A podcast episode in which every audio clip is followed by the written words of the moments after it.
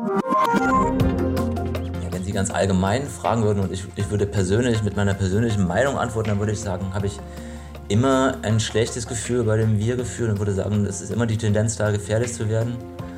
Und das kann man eigentlich auch historisch begründen, weil es faktisch historisch so oft so Wir-Gefühl zu völlig entgrenzter Gewalt geführt hat.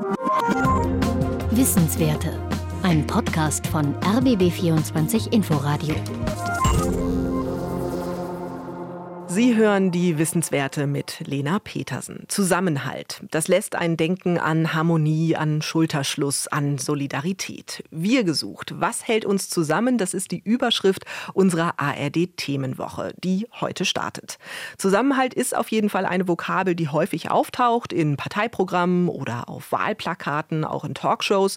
Mit dem Begriff wird in den unterschiedlichsten Situationen auch argumentiert, wenn es darum geht, ein Heimatministerium zu etablieren etablieren, ein bedingungsloses Grundeinkommen einzuführen oder den Klimawandel zu stoppen. Über den Zusammenhalt und wann der einer Gesellschaft wirklich gut tut und wann er auch gefährlich werden kann, darüber spreche ich mit Matthias Berek. Er ist Kulturwissenschaftler, tätig am Zentrum für Antisemitismusforschung an der Technischen Universität Berlin und am Forschungsinstitut für gesellschaftlichen Zusammenhalt und uns zugeschaltet. Hallo, Herr Berek. Hallo, schönen guten Tag. Zusammenhalt, ist es eigentlich ein Begriff, der gerade inflationär gebraucht wird? Begegnen wir dem vielleicht heute auch viel mehr als noch vor ein paar Jahren? Ja, zunächst wäre ich natürlich vorsichtig mit Finanzmarktvergleichen, weil fragt sich natürlich, was denn dann abgewertet würde durch diese Inflation. Aber man kann natürlich sehr wohl einen zunehmenden Gebrauch des Begriffs in der Öffentlichkeit notieren. Es ist vor allen Dingen aber aus der Politik und aus den Medien, wo man findet, dass der Begriff Zusammenhalt immer öfter gebraucht wird. Übrigens auch im internationalen Kontext zunehmend. Meistens drückt er so eine Art Sorge aus, so Sorge vor Krisen oder vor grundlegenden Änderungen, vor Spaltung und Polarisierung. Und wenn man aber genauer drauf schaut, sieht man dann doch nicht selten, dass diese Sorge gar nicht so oft was mit realen Spaltungen zu tun hat. Also die Gesellschaft ist gar nicht immer an den Stellen so polarisiert oder gespaltet, wie immer behauptet wird. Also Beispiel wäre zum Beispiel die Maßnahmengegnerschaft gegen die Corona-Maßnahmen, wo sowohl die Corona-Maßnahmen-Gegner als auch die Befürworter ganz oft ein viel höheres Ausmaß der Gegnerschaft vermuten, als real vorhanden ist. Also diese Spaltung und Polarisierung, die in der Sorge um den Zusammenhalt stecken, sind nicht selten gar nicht so krass vorhanden. Das ist ja erstmal ein gutes Zeichen, es ist ja erstmal eine gute Botschaft. Wie wichtig ist es denn aus Ihrer Sicht, dass sich die Wissenschaft mit dem Zusammenhalt auseinandersetzt? Wie groß denken Sie, ist da die Notwendigkeit? Es ist natürlich wichtig, das Problem zu verstehen. Also was heißt eigentlich Zusammenhalt? Was meint das? Und wenn man das weiß, dann was fördert oder was behindert ihn? Und ich finde aber auch, es gehören auch so ketzerische Fragen dazu, wie braucht eine Gesellschaft, um nicht auseinanderzufallen, wirklich so etwas wie Wir-Gefühle? Auf jeden Fall gibt es die Nachfrage, sowohl aus der Politik als auch den Medien, deswegen sprechen wir ja auch, nach wissenschaftlichen Antworten rund um Zusammenhalt. Die Nachfrage ist auf jeden Fall da und deswegen ist es durchaus ein wichtiger Ansatzpunkt, dass die Wissenschaft sich dann damit beschäftigt. Sie haben das jetzt auch schon anklingen lassen. Es gibt ganz viele unterschiedliche Vorstellungen davon, was Zusammenhalt überhaupt bedeutet oder bedeuten kann. Gibt es denn da die eine wissenschaftliche Definition, mit der Sie auch arbeiten? Gibt es da unterschiedliche Konzepte? Wie sieht das in Ihrer Arbeit aus? Und die Antwort ist wahrscheinlich nicht überraschend, dass es nicht das eine Konzept oder die eine Definition gibt, sondern dass es auch in der wissenschaftlichen Beschäftigung mit dem Thema eine Vielfalt der Verständnisse von Zusammenhalt gibt. Auch unter dem international gebräuchlichen Social Cohesion werden ganz verschiedene Sachen verstanden. Um es vielleicht ein bisschen grob zu beschreiben, also es gibt zum einen beschreibendes Verständnis von Zusammenhalt, also das meint die Strukturen, die Gesellschaft zusammenhalten, also Stabilität herstellen und die Faktoren, die dafür wichtig sind. Das sind also soziale Praktiken und Beziehungen, die Verteilung von Ressourcen, von Beteiligung, aber auch von Chancen und von Mitwirkung. Ein anderes Verständnis ist eins, was eher von subjektiven Einstellungen der Einzelnen ausgeht. Also wie sehen sich die Einzelnen im Verhältnis zur Gesellschaft und zu anderen? Was sind geteilte Normen und Werte? Und bei dem Wort Norm kommt eigentlich auch schon so ein dritter Verwendungszusammenhang von Zusammenhalt auf, nämlich in normativer Verwendung. Das ist die Frage danach, in welcher Form soll denn Gesellschaft zusammenhalten? Was gehört dazu? Was, was sind da die Normen, die wir uns vorstellen, auf die wir uns einigen wollen? Aus diesem Aufriss hat sich das Forschungsinstitut Gesellschaftlicher Zusammenhalt auch eine Arbeitsdefinition gegeben, die so der Ausgangspunkt unserer Arbeit, unserer Forschung ist. Im Anschluss an Rainer Forst sind das fünf Kategorien. Also einmal die individuellen oder kollektiven Haltungen oder Einstellungen zu sich selbst und anderen, die individuellen und kollektiven Handlungen, die Intensität und Reichweite von sozialen Beziehungen und Netzwerken. Viertens dann die systemischen und institutionellen Zusammenhänge der Kooperation oder Integration von Gesellschaft. Und fünftens die gesellschaftlichen Diskurse, also die, das gesellschaftliche Gespräch über den eigenen Zusammenhalt. Sie nehmen in der Antisemitismusforschung die deutsch-jüdische Geschichte des 19. Jahrhunderts in den Blick. Inwiefern begegnet Ihnen denn bei der Forschung da der Zusammenhalt? In welcher, welcher Form, welcher Gestalt? Ja, das sind gleichzeitig die Gründe, warum wir als Zentrum für Antisemitismusforschung uns an diesem bundesweiten Verbund Forschungsinstitut Gesellschaftliches Zusammenhalt beteiligen. Nämlich, weil wir finden, dass aus der Antisemitismusforschung und aus der deutsch-jüdischen Geschichte durchaus zwei Sachen wichtig sind, die man in eine Untersuchung von Zusammenhalt einbringen sollte. Zum einen, Antisemitismus ist eine Weltanschauung, die einen starken, einen extrem starken Zusammenhalt der Gruppe der Antisemiten und Antisemitinnen auf einem extremen Ausschluss, nämlich der Juden und Jüdinnen aufbaut, oft inklusive Vernichtungswunsch. Das heißt, mhm. da haben wir tatsächlich eine sehr negative Form des Zusammenhalts. Wahrscheinlich genau, eine der genau. negativsten, die es überhaupt gibt. Genau, der, der, der moderne Antisemitismus war sozusagen ein wichtiges Element der nationalen Selbstvergewisserung. Und der Antisemitismus ist nicht zu verstehen ohne seine identitäre Funktion für die Wir-Gruppe, also den inneren Zusammenhalt der Antisemiten und Antisemitinnen zu stärken. Also zu beschreiben, was es heißt, zum Beispiel sogenannt arisch zu sein. Also diese identitäre Funktion ist extrem wichtig. Und zum anderen ist aber auch mit der Emanzipation der Juden und Juden im 18. und 19. Jahrhundert zu einem normalen Teil der Gesellschaft zu werden und der die alte antijüdische Ausgrenzung zu überwinden. Und in der Auseinandersetzung mit dem neuen Antisemitismus im 19. Jahrhundert sind in einem jüdischen und vor allem auch im deutsch-jüdischen Kontext äh, Ideen von Gesellschaft entstanden, die eben nicht von Homogenität, von Gleichförmigkeit bestimmt sind, sondern von Pluralität oder wie das damals hieß, Mannigfaltigkeit. Also es gibt darin zwar durchaus Gemeinsamkeiten in einem gemeinsamen kollektiven Projekt, aber eben unter Anerkennung von Vielfalt. Und dazu gehörte auch die Anerkennung des Individuums, das nicht komplett unterschiedslos im Kollektiv aufgehen sollte, sondern sich entfalten sollte in dem gemeinsamen Projekt. Also historisch gesehen waren die, die deutschen Juden und Jüdinnen deutsche Patrioten und bauten die deutsche Gesellschaft im 19. Jahrhundert mit auf. Das war so eine Co-Konstruktion und insofern war die deutsche Nation im 19. Jahrhundert und auch das Kaiserreich, was 1871 gegründet wurde, war auch ein jüdisches Projekt. Und die Modelle von Gesellschaft, die halt in diesen Kontexten entstanden sind, das sind äh, Modelle von Gesellschaft und Zusammenhalt, die eben auf der Selbstverständlichkeit von Mehrfachzugehörigkeiten, von Unterschiedlichkeit, von Heterogenität beruhten, aber auch auf der Selbstverständlichkeit von Diskussionen und Streit und Auseinandersetzungen, was ja auch zu einer Demokratie gehört. Sehen Sie denn auch deutlich irgendwelche Parallelen in der Gegenwart äh, zu diesen Vorstellungen von Pluralität, von Homogenität aus Ihrer geschichtlichen Forschung? Ja, durchaus. Es haben sich natürlich viele Sachen verändert und auch viele verbessert, aber nach wie vor versuchen nicht wenige Menschen entlang ihrer privaten Fantasie einer homogenen Gesellschaft, und das sind meist biologistische Ideologien, also sie versuchen entlang so einer privaten Fantasie zu definieren, wer zur deutschen Gesellschaft dazugehört. Also immer noch trennen nicht wenige Nichtjuden zwischen Deutsch und Jüdisch. Ein Beispiel wäre damals in Rostock bei den Pogromen, wo Ignaz Bubis da angesprochen wurde, nicht als Deutscher, sondern als, als Jude, der nicht deutsch sei. Das haben wir auch heute immer noch, aber es hat sich beim Antisemitismus da einiges gebessert, würde ich behaupten. Wir haben das Phänomen aber immer noch sehr stark in Bezug auf Muslime und in Bezug auf People of Color und schwarze Deutsche, die nicht als Deutsche angesehen werden.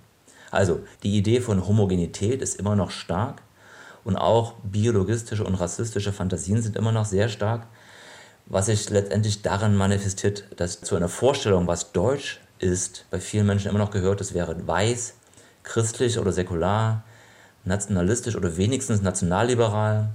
Und wenn man dann noch ein engeres Klientel sich anschaut, zum Beispiel AfD-AnhängerInnen, dann gehört dazu eben auch heterosexuell zu sein, nicht trans zu sein und antifeministisch zu sein. Und weiterhin stark ist auch die Anmaßung, die eigenen strikten Vorstellungen zum Maß für alle zu machen. Also auch das ist noch sehr stark verbreitet, würde ich sagen. Zum Beispiel, wenn christliche Fundamentalisten Abtreibung verbieten und damit allen Frauen vorschreiben, Kinder bekommen zu müssen. Um eine positive Sache zu betonen, sind diese pluralistischen Vorstellungen von Gesellschaft, von denen ich vorhin gesprochen habe, auch bis heute wichtig als Zielvorstellung einer besseren Gesellschaft, weil darin eben nicht die Fantasien einer Teilgruppe zur Norm für alle werden. Es ist vielleicht wichtig an der Stelle nochmal zu betonen, dass Homogenität halt nie gegeben oder gar natürlich ist, sondern immer hergestellt ist und oft halt auch mit Gewalt. Und würden Sie denn so weit gehen, zu sagen, der Begriff Zusammenhalt ist heute vielleicht auch zu positiv besetzt, äh, gerade wenn wir auf die Ausgrenzungen schauen, die durch ein ja, falsches Wir-Gefühl entstehen können? Ich würde sagen, in der dominanten Verwendung in der Öffentlichkeit durchaus. Also in der Verwendung von Zusammenhalt, mit dem sich die Mittelschicht um die Stabilität des Bestehenden sorgt, da steckt letztendlich doch zu oft noch eher das Gemeinschaftskonzept drin und da werden problematische Formen von Zusammenhalt noch zu selten mitbedacht. Und ab wann denken Sie, kann so ein Wir-Gefühl dann auch gefährlich werden? Also gibt es da dann bestimmte Momente, ab denen dann eben auch eine Gruppe sich abkapselt vom Rest der Gesellschaft oder dieser Gesellschaft dann eben ihre eigenen Vorstellungen irgendwie überhelfen möchte? Ja, wenn Sie ganz allgemein fragen würden und ich, ich würde persönlich mit meiner persönlichen Meinung antworten, dann würde ich sagen, habe ich immer ein schlechtes Gefühl bei dem Wir-Gefühl und würde sagen, es ist immer die Tendenz da, gefährlich zu werden. Und das kann man eigentlich auch historisch begründen, weil es faktisch historisch so oft so ein gemeinsames so Wir-Gefühl, das subjektive Glück und die subjektive Freiheiten von anderen zerstört äh, hat und zu völlig entgrenzter Gewalt geführt hat. Aus Sicht einer Antisemitismusforschung könnte man die Frage beantworten, dass dieses Wir-Gefühl immer dann anfängt, gefährlich zu werden, wenn es anfängt, angebliche Eigenschaften, zum Beispiel Identitäten der Mitglieder einer Gruppe, festzulegen und damit auch der einer Nicht-Wir-Gruppe. Also immer wenn diese Festlegung von kollektiven Eigenschaften anfängt. Und kulturtheoretisch könnte man sagen, dass es dann gefährlich wird, wenn das Individuum sich völlig dem Kollektiv unterordnen soll. Wir gehören aber immer zu mehreren Kollektiven, zu mehreren Gruppen und auch Identitäten sind immer in Bewegung und sind immer plural. Als letzte Antwort auf die Frage würde ich sagen, ist es gefährlich, wenn das Wir-Gefühl einer Teilgruppe, in einer Teilgruppe behauptet, für alle zu sprechen und Herrschaftsansprüche meldet. Da haben wir zum Beispiel auch an unserem Berliner Standort des FGZ ein Forschungsprojekt von Maria Alexopoulou, die untersucht Rassismus historisch als ein gesellschaftliches Verhältnis, das dem gesellschaftlichen Zusammenhalt in einer Einwanderungsgesellschaft entgegensteht.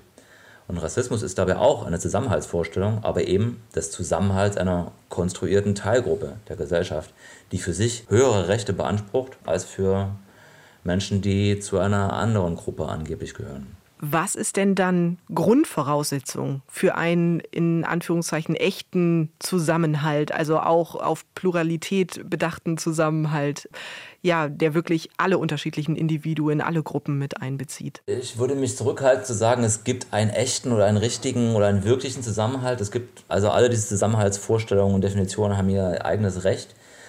Man kann sich natürlich normativ für einen entscheiden. Letztendlich müsste man, um zu einem demokratischen oder zu einem pluralistischen Zusammenhalt zu kommen, auf jeden Fall weg von der Vorstellung, dass Gesellschaft nur als homogene und statische stabil sein kann. Ich würde sagen, es ist genau das Gegenteil. Die Kohäsion, also der Zusammenhalt, die Stabilität von Gesellschaft erwächst aus der Dynamik. Also genau wie Individuen ihre stabile Identität durchaus aus einer jeweils einzigartigen Vielfalt von Zugehörigkeiten und Eigenschaften gewinnen können, genauso sind Gesellschaften, Konstruktionen in permanente Bewegung. Das fällt vielen Leuten schwer sich vorzustellen, weil sie geprägt sind von diesen Vorstellungen von Gleichförmigkeit, also Gleichförmigkeit in der Zeit, als auch Gleichförmigkeit zwischen den Einzelnen. Das sind aber eben nur Vorstellungen. Lassen Sie uns mal einen kleinen Sprung machen. Und zwar widmen Sie sich auch der Wende- und Nachwendeerinnerungen. Konkret geht es da um den Protest gegen die Schließung der Kaligrube in Bischofferode 1993. Und was genau untersuchen Sie da in diesem Projekt? Also es geht zum einen im Beispiel Bischofferode um die Deindustrialisierungsphase der 90er Jahre, aber es geht auch um andere Erfahrungen der 90er Jahre, die teilweise unter dem Hashtag Baseballschlägerjahre bekannt geworden sind in letzter Zeit. Also die Erfahrung auch von VertragsarbeiterInnen und auch von Linken und auch von Juden und Jüdinnen interessieren uns da. Aber im Beispiel Bischofferode wie in den anderen geht es uns um letztendlich um marginalisierte Nachwendeerinnerungen, also Erinnerungen, die unserer Meinung nach immer noch zu kurz kommen in der, in der Mainstream-Erinnerungskultur in der deutschen Gesellschaft. Was genau untersuchen Sie dann? Wie gehen Sie da vor? Wir führen biografische Interviews in denen wir fragen, was aus Sicht der Leute, die wir befragen, denn so die wichtigsten Erinnerungen an die 90er Jahre sind. Also was, was hat sie geprägt, was prägt sie bis heute, was halten sie für wichtig. Und wir interessieren uns darin in diesen Interviews für Vorstellungen von Zusammenhalt, aber auch von Solidarität, aber auch von Ressentiments. Also sowohl die sie erfahren haben, als auch die sich vielleicht in den Erinnerungen finden lassen gegenüber anderen. Ich kann mir gut vorstellen, dass ein Arbeitskampf auch immer Solidarität, immer Zusammenhalt entfacht. Also es gibt ja auch ein gemeinsames Ziel, für das man sich einsetzt. War das bei den Menschen in Bischofferode auch so? Haben die diesen Zusammenhalt gespürt, obwohl sie ja ihre Grube letztlich dann eben nicht retten konnten? Das war durchaus interessant, weil wenn von Zusammenhalt und von Solidarität die Rede war, bezog sich das in unseren Interviews nicht auf die Gesellschaft oder auf einen größeren Zusammenhang, sondern es bezog sich durchaus immer nur auf den Zusammenhalt der Kumpels unter Tage und der Zusammenhalt der Aktiven in den Protesten gegen die Schließung der Grube. Also das war wirklich der Zusammenhalt der Gruppe, die sich zusammengeschlossen hat, um zu protestieren, um aktiv zu werden, um wirksam zu werden. Und es war insofern auch interessant, also die Grube wurde ja geschlossen, das Kaliwerk wurde geschlossen. Trotzdem sind in den Erinnerungen diese Erfahrungen von Selbstwirksamkeit wichtig bis heute. Also dieses Zusammenagieren, dieses Zusammenschließen für eine Sache, gegen eine Sache in Protest, in der Aktion hat für Selbstwirksamkeitserfahrung gesorgt und auch für ein andauerndes Gefühl von Zusammenhalt in dieser Gruppe. Und das heißt, dass diese Vorstellungen, die da entstanden sind, auch von Zusammenhalt, das wirkt sich dann tatsächlich auch noch auf die Menschen aus bis heute? Ja, auf jeden Fall. Also unsere Interviewpartner haben das auch ganz explizit gemacht und auf die gegenwärtige Situation und gegenwärtige Politik bezogen, was sie damals erfahren haben. Was sich durchzieht, ist zum einen, dass das Vertrauen und auch Zusammenhaltsgefühl sich nur auf eine engere, kleinere Gruppe beziehen, weil das Narrativ sehr stark geblieben ist, immer nur verarscht, wie Sie es gesagt haben, immer nur verarscht zu werden. Also es gibt wenig Vertrauen zum einen in Menschen allgemein und vor allen Dingen gibt es ein ganz starkes Institutionenmisstrauen. Einige unserer Interviewpartner haben das sogar eine längere Linie gezogen bis hin zum Misstrauen ja, zur Partei der SED in der DDR. Aber auch Misstrauen, was geprägt wurde durch die Handlung der Treuhandanstalt und was letztendlich ein komplettes Misstrauen gegenüber politischen Institutionen heute immer noch stärkt. Wie wichtig ist denn für die Menschen in Bischofferode, aber auch vielleicht grundsätzlich, dass sie ihre persönlichen Erinnerungen einbringen können, auch, ja, auch Teil einer größeren Erinnerungskultur werden können? Ja, da fragt sich letztlich, welches Kollektiv gemeint ist, also an welche Gruppe diese Erinnerungskultur gebunden ist. Also wenn es um die Erinnerungskultur derjenigen geht, die damals in dem Kaliwerk gearbeitet haben oder die sich zusammengeschlossen haben, dagegen zu protestieren oder um daran zu erinnern. Also dieses Kollektiv hat eine sehr starke Erinnerungskultur und da ist es sehr wichtig auch, dass die einzelnen Erinnerungen da einfließen. Und wenn man das auf eine gesellschaftliche Ebene heben wollte, also wenn man will, dass Menschen sich zugehörig fühlen zu einem Kollektiv, dann müssen diese Menschen auch das Gefühl haben, dass ihre Biografie zählt, dass ihre Erzählung wichtig ist und dass letztlich ihre Biografie sich einfügt in die Geschichte eines Kollektivs, und zwar des Kollektivs, wo sie dazugehören sollen. Ich glaube, wenn das nicht gegeben ist, also wenn die Einzelnen sich mit ihrer Biografie nicht in der Geschichte des jeweiligen Kollektivs aufgehoben fühlen, dann wird es auch keine sehr starken Zugehörigkeitsgefühle geben. Sie haben ja anfangs schon anklingen lassen, dass zum Teil gesellschaftliche Spaltung auch als stärker wahrgenommen wird, als sie de facto ist. Jetzt gibt es den Verdacht, dass Social Media auch eine Spaltung der Gesellschaft begünstigt. Extreme Meinungen bekommen daher dann auch eine größere Aufmerksamkeit. Inwiefern nimmt denn das Forschungsinstitut dann auch Social Media besonders in den Blick? Also das Forschungsinstitut Gesellschaftlicher Zusammenhalt nimmt das auf jeden Fall auch in den Blick. Wir haben am Hamburger Standort, am Hans-Bredow-Institut in Hamburg, die haben die medialen Zustände und Prozesse als ihren Hauptschwerpunkt und die haben sogar ein Social Media Observatory eingerichtet, was auch Teil des Forschungsinstituts ist. Und dort werden ganz dezidiert viele Forschungsprojekte zu Social Media und zu, zu Digitalität statt. Aber auch an anderen Standorten finden Forschungen statt, die Social Media einbeziehen. Zum Beispiel hier in Berlin untersucht Jael Kupferberg den Zusammenhang von Digitalität, Populismus und Antisemitismus. Und sie problematisiert darin die, die dominante visuelle Kommunikation, also dass das Bild so eine große Rolle spielt. Sie untersucht, inwiefern bildhaftes Denken und die Affektivität, die Gefühlsmäßigkeit, die damit immer verbunden ist, letztendlich eine Art von Zusammenhalt fördern, die eher an Gemeinschaft als an Gesellschaft und an Differenz orientiert ist. Einfach weil Bilder sozusagen so die Annahme Stereotype auch leichter reproduzieren, als das ein differenzierter Text jetzt zum Beispiel könnte? Genau, weil Bilder die Differenz letztendlich ausblenden und immer so eine Eindeutigkeit herstellen und zum anderen aber auch eher die emotionale als die rationale Komponente fördern, die beim Textverständnis eher relevant wären. Jetzt ist das Forschungszentrum gesellschaftlicher Zusammenhalt eine sehr junge Einrichtung, 2020 gegründet. Und Sie haben jetzt schon mehrere Standorte auch erwähnt. Viele unterschiedliche Standorte und Projekte sind an dieses Zentrum angeschlossen. Müssen Sie sich denn intern auch damit beschäftigen, wie man so eine Dazugehörigkeit, wie man einen Zusammenhalt stiftet, auch innerhalb des Instituts? Ja, auf jeden Fall. Das FGZ, das Forschungsinstitut Gesellschaftlicher Zusammenhalt, ist eine komplexe, eine sehr komplexe und eine neue, auch unerprobte Konstruktion. Wir haben hier elf Standorte bundesweit verteilt mit einem gemeinsamen Ziel und einer gemeinsamen Forschungsaufgabe. Das muss natürlich nach innen äh, integriert werden. Da muss natürlich auch eine Art von Zusammenhalt erstmal hergestellt werden, sowohl strukturell als auch ja, in der Zusammenarbeit. Also wir haben natürlich gemeinsame Strukturen, wir haben gemeinsame Entscheidungsstrukturen und gemeinsame Kommunikationsstrukturen. Aber das alles ist wirklich in Erprobung, in Entwicklung und wir lernen gerade wirklich im Tun, in der Praxis lernen wir gerade sehr viel, auch für eine zweite Phase, wo wir gerade in der Antragsphase sind für eine, für eine Verlängerung. Und natürlich ist es nicht einfach, auch diese sehr entgegenwirkenden Interessen so von ganz verschiedenen Institutionen. Also wir haben ja sowohl außeruniversitäre Institute als auch Universitäten beteiligt das sind natürlich ganz verschiedene Interessen, die vereinbart werden müssen und das ist natürlich immer eine große Herausforderung. Ich vermute das jetzt mal, wie in der deutschen Wissenschaftslandschaft grundsätzlich gibt es wahrscheinlich auch an diesem Forschungszentrum entfristete Professorinnen und Professorinnen und äh, die Wissenschaftlerinnen und Wissenschaftler, die befristet an Projekten arbeiten. Lässt sich denn unter solchen Voraussetzungen denn auch von einem Zusammenhalt in der Forschung eigentlich sprechen, wenn die Konditionen der einzelnen Forschenden eigentlich so unterschiedlich sind?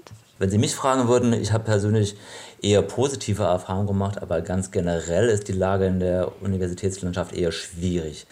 Denn zum einen sind die Beharrungskräfte von etablierten und oft autoritären Hierarchien sehr stark und zum anderen haben wir eine ganz problematische Situation, die man als Befristungskatastrophe beschreiben könnte. Also es ist einfach sehr schwer, Zugehörigkeit zu Forschungsgruppen und zu institutionellen Strukturen zu entwickeln, wenn man immer wieder neu umziehen muss, immer wieder neue Anträge schreiben muss, sich immer wieder alle paar Jahre neu einarbeiten muss weswegen es auch wenig Mitwirkung in Selbstverwaltung und Arbeitskampf gibt, weil einfach mal beinahe 90 Prozent der in Wissenschaftsbetrieben in Deutschland arbeitenden Menschen befristet angestellt sind und oft in sehr kurzen Verträgen. Und dazu kommt noch eine inzwischen weit verbreitete Neoliberalisierung des Unibetriebs, also Denken nicht in wissenschaftlichen, sondern in Business-Kategorien.